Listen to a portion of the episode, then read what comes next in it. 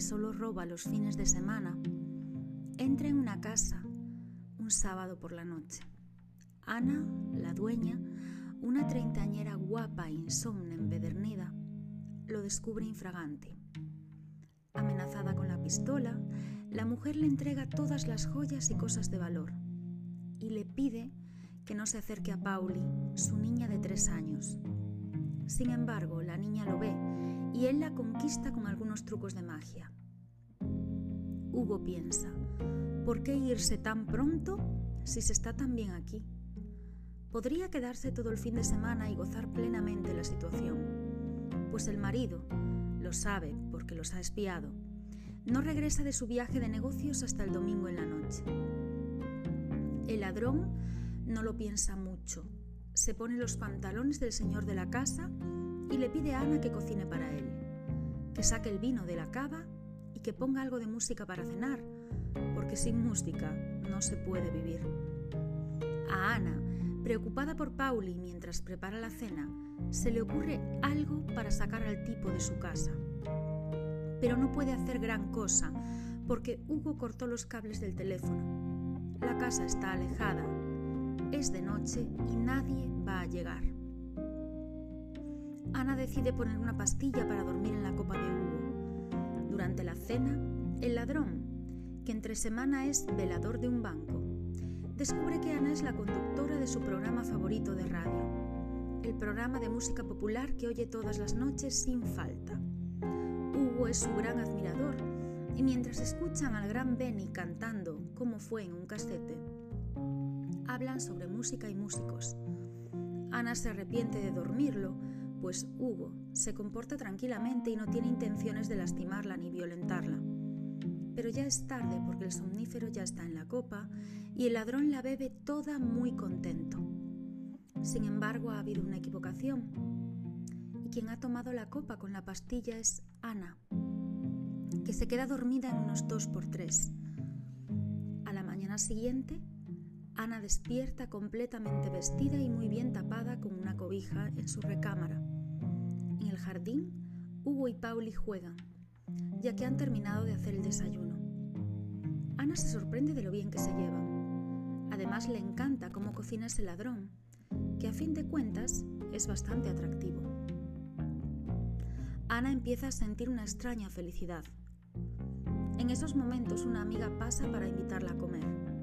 Hugo se pone nervioso, pero Ana inventa que la niña está enferma y la despide de inmediato. Así los tres se quedan juntitos en casa a disfrutar del domingo.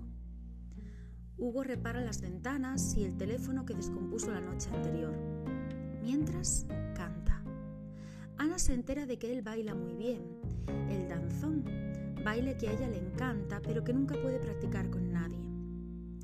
Él le propone que bailen una pieza y se acoplan de tal forma que bailan hasta ya entrada.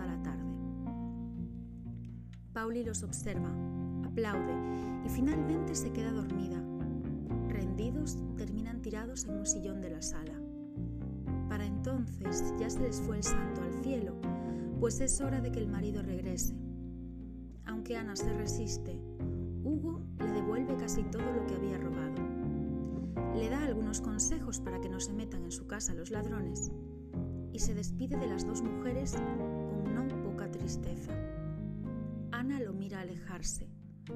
Hugo está por desaparecer y ella lo llama a voces. Cuando regresa, le dice, mirándole muy fijo a los ojos, que el próximo fin de semana su esposo va a volver a salir de viaje. El ladrón de sábado se va feliz bailando por las calles del barrio mientras anochece. Bos días, boas tardes, boas noites ou boas madrugadas. Isto é realismo máxico.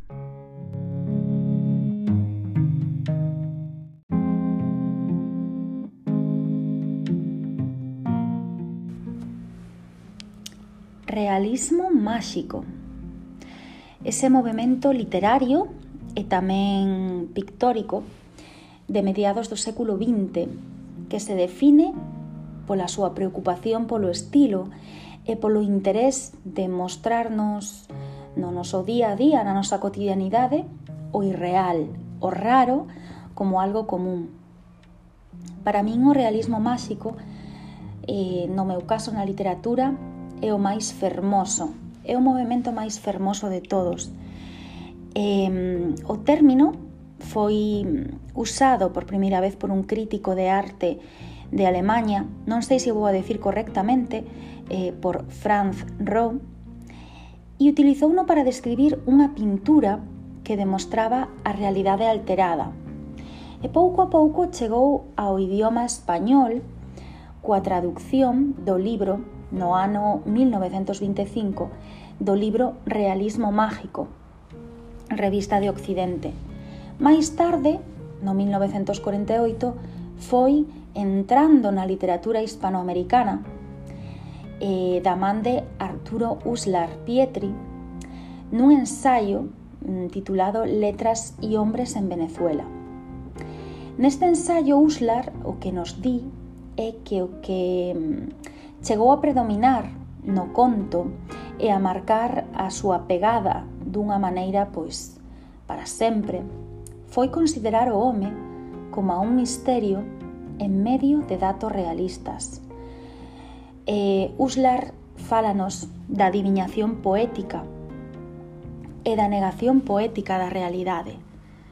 O que falta, de outra palabra, poderá chamarse un realismo máxico. Este crítico eh, venezolano, este autor, sinalou que esa noción naciu casi de forma simultánea coa de Real Maravilloso. E teñen moito que ver. Foron moitos os artistas que usaron este estilo para expresar o que levaban dentro, para expresar as súas emocións, mediante a palabra escrita, pero, sen embargo, é imprescindible nomear como máximos expoñentes o xa eh, nomeado Arturo Uslar Pietri, quen é o pai indiscutible desta vanguarda literaria, coa súa novela Las lanzas coloradas.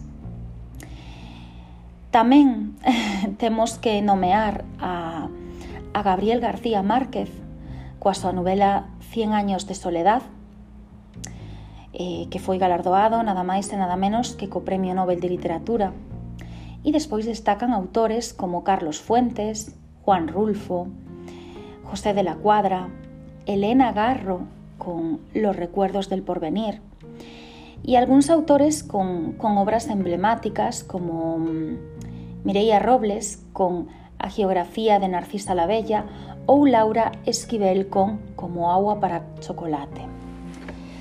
Si eu teño que nomear o meu autor ou a miña autora preferida desta corrente, eu falaría dunha muller de Isabel Allende e concretamente dun libro, La Casa de los Espíritus, E como eu sempre vos conto que un libro leva a outro libro e a outro libro e a outro libro, eu quero contar hoxe cousas de la Casa de los Espíritus e quero contar tamén como chegou la Casa de los Espíritus eh, a miña mam. A ver que vos parece.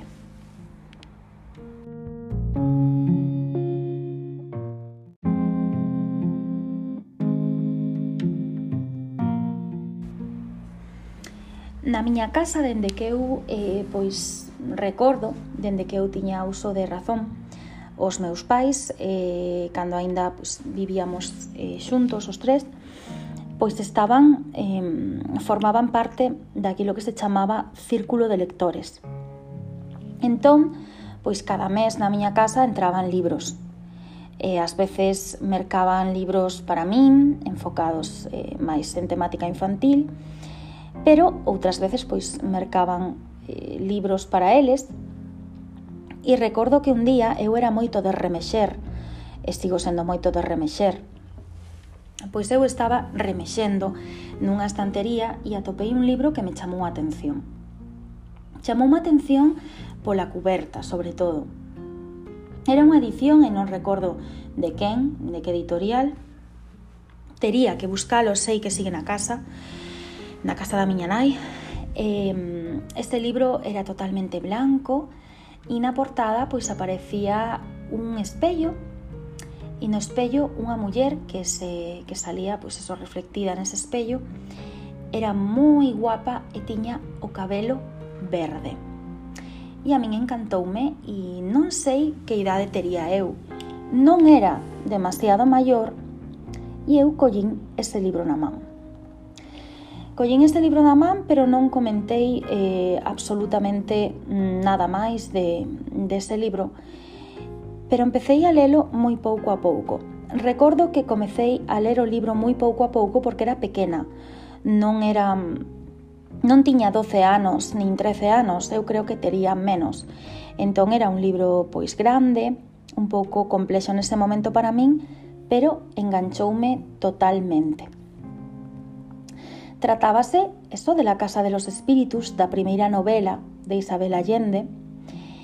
E foi unha novela que no plano comercial editorial pois tivo un éxito inmediato de superventas que foi traducida a moitísimos idiomas e tamén foi levada ao cine eh, por Billy August.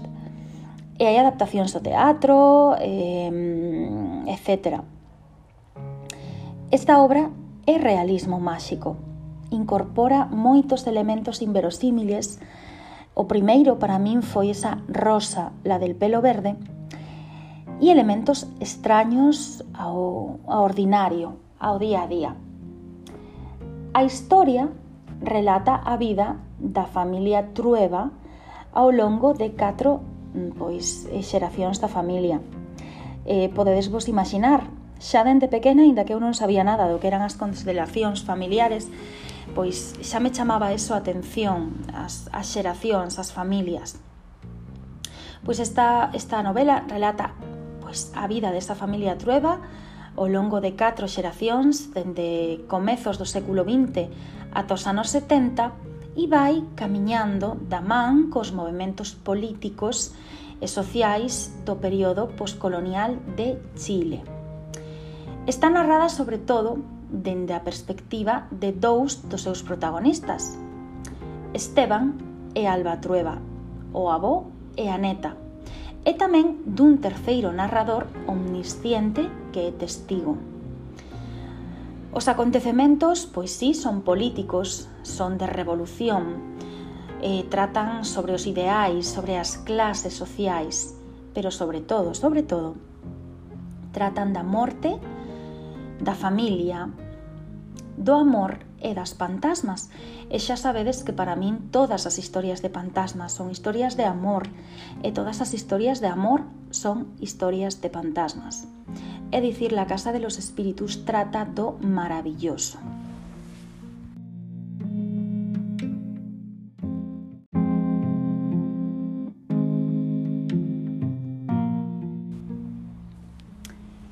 A obra la Casa de los Espíritus, iníciase cunha remembranza do diario da nena Clara del Valle nun xoves santo.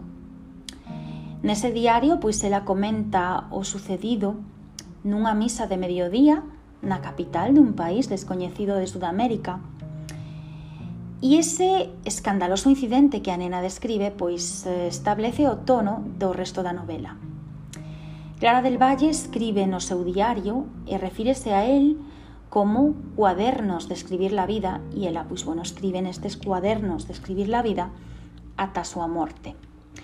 Na novela van pasando diferentes personaxes e está Esteban Trueba, que é un humilde cidadán que marcha a traballar as minas cun soño o de lograr eh, traer suficientes cartos como para poder casarse, atención, porque aquí chega Rosa del Valle, Rosa la Bella ou Rosa la del pelo verde, que a pesar de que é un, un personaxe moi fugaz, convertiuse no meu personaxe preferido de todos os libros que leín na miña vida.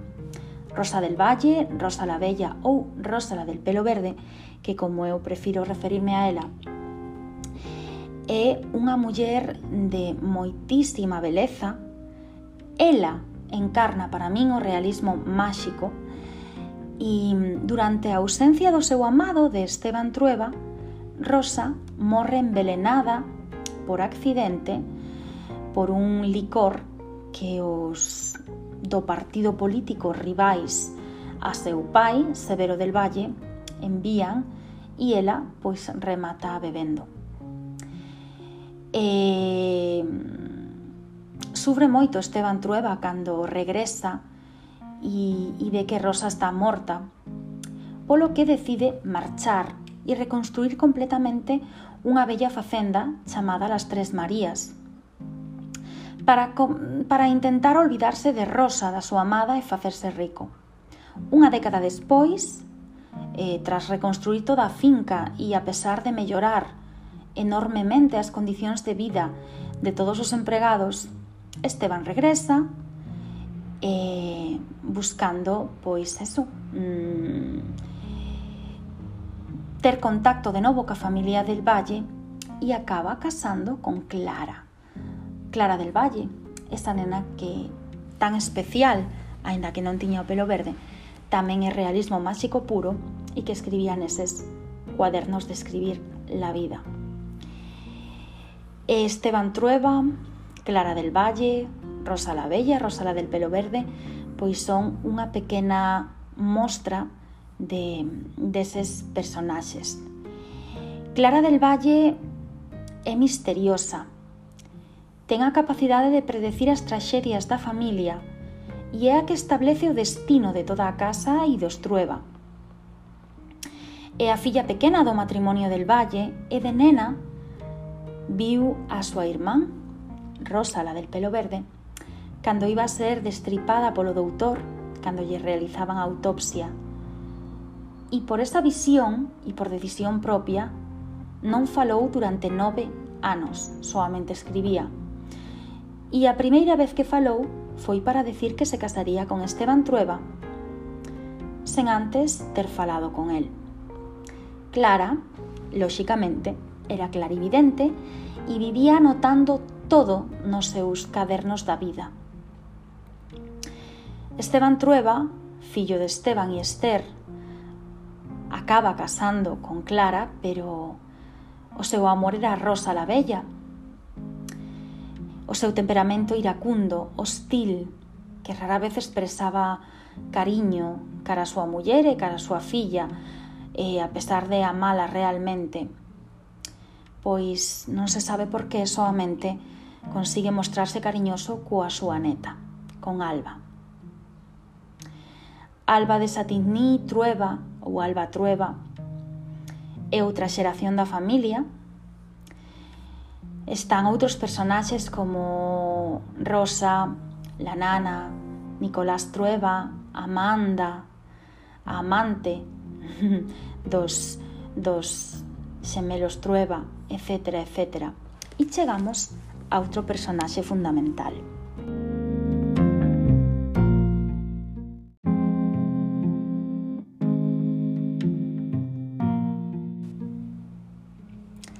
Férula Trueba.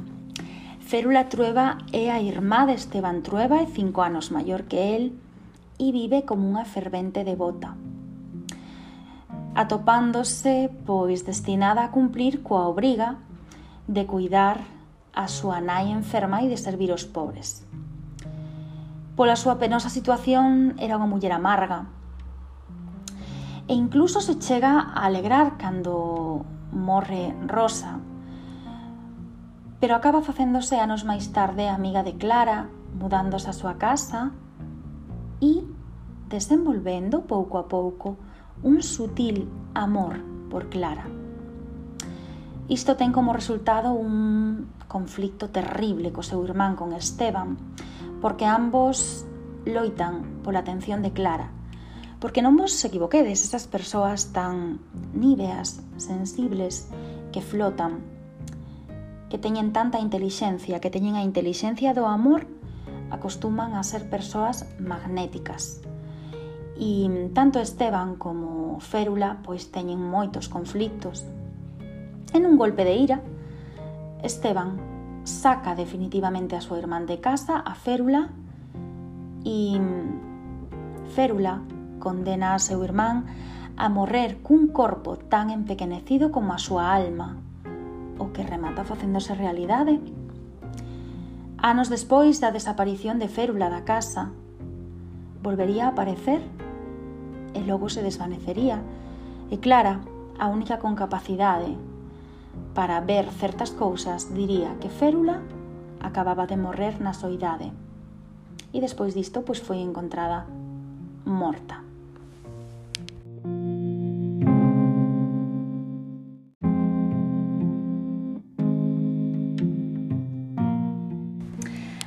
Outra personiña que se pasa por esta novela, o poeta Como seu nombre suxire, é un poeta do mesmo país que a familia Trueba, que se fai amigo de Clara, de Clara Clarividente, cando ela pois acolle na casa a poetas e a espiritualistas, na que denomina Granca, a grande casa da esquina. O poeta é un socialista que escribe poet, poesías existencialistas, que Clara escoita fascinada, e morre aos poucos días dun golpe militar, abrumado polos acontecementos. Mirade que xeito de morrer, abrumado. O poeta está baseado nada máis e nada menos que en Pablo Neruda. Esta interpretación confírmase máis claramente no capítulo 7, donde se nomea que Amanda eh, habría servido de inspiración para o poeta. Donde el poeta solía sentarse a la hora del té a hablar sobre canciones desesperadas, facendo alusión á obra de Pablo Neruda, 20 poemas de amor y una canción desesperada.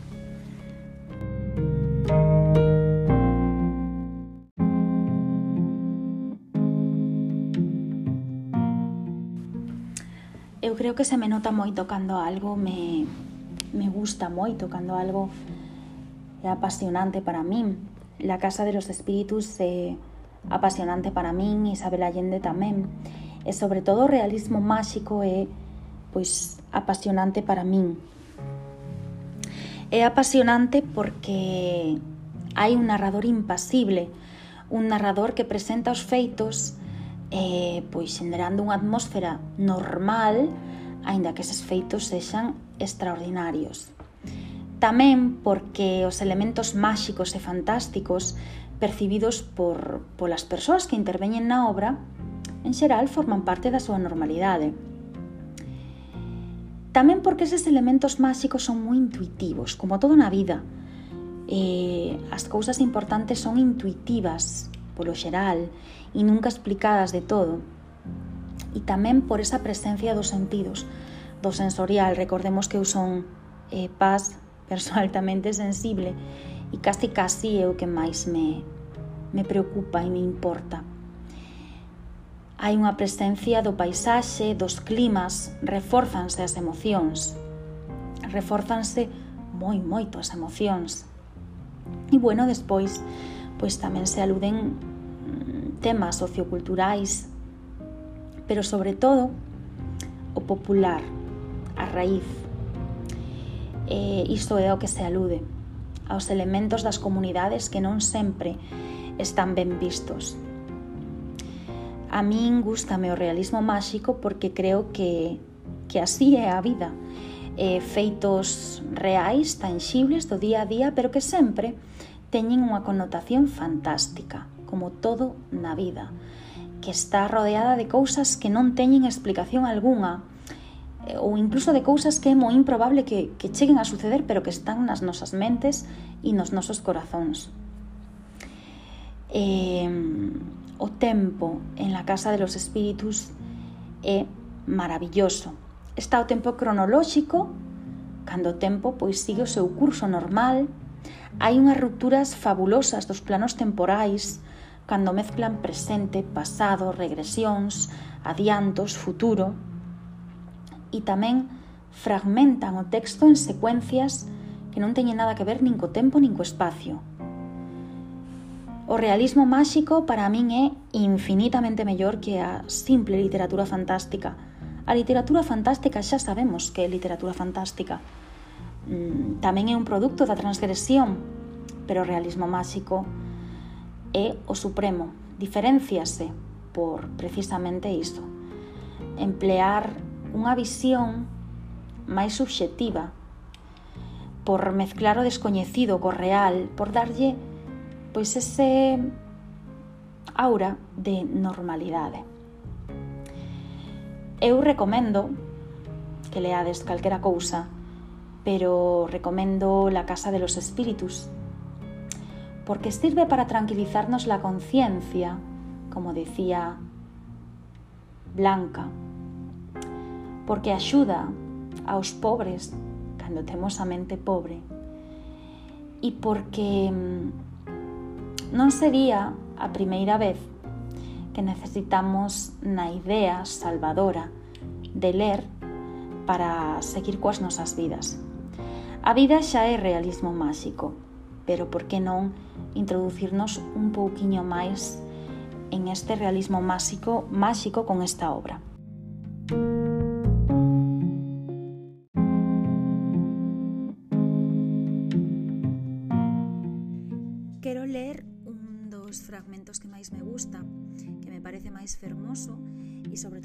que ten máis razón en, en todo isto. E é o seguinte, la memoria es frágil y el transcurso de una vida es muy breve y sucede todo tan deprisa que no alcanzamos a ver la relación entre los acontecimientos. No podemos medir las consecuencias de los actos. Creemos en la ficción del tiempo, en el presente pasado y el futuro, pero puede ser también que todo ocurra simultáneamente, como decían las tres hermanas Mora, que eran capaces de ver en el espacio los espíritus de todas las épocas. Por eso mi abuela Clara escribía en sus cuadernos de escribir la vida, para ver las cosas en su dimensión real y para burlar la mala memoria. A memoria non é máis que o que sentimos. Hai datos tangibles, obxectivos, pero está o que sentimos. Esa é a memoria, a memoria da entraña. A memoria pode nos engañar a veces, por eso é bo escribir, para ver todo na súa xusta dimensión. Así que eu, dende o pasado, presente, futuro, pero sobre todo dende o presente, porque por agora son capaz de habitar o presente Despídome recomendando esta lectura de la Casa de los Espíritus e dicíndovos, como sempre, vos días, boas tardes, boas noites ou boas madrugadas. Moitísimas gracias por estar eh, do outro lado e aproveito. Moitísimas gracias eh, por escribirme as persoas que o facedes e tamén por mostrar tanto cariño ollada violeta é unha desas cousas que me sitúa no presente, pasado e futuro, pero sobre todo que me fai anclarme ao presente. Así que feliz e moi, moi feliz resto de semana a todo o mundo.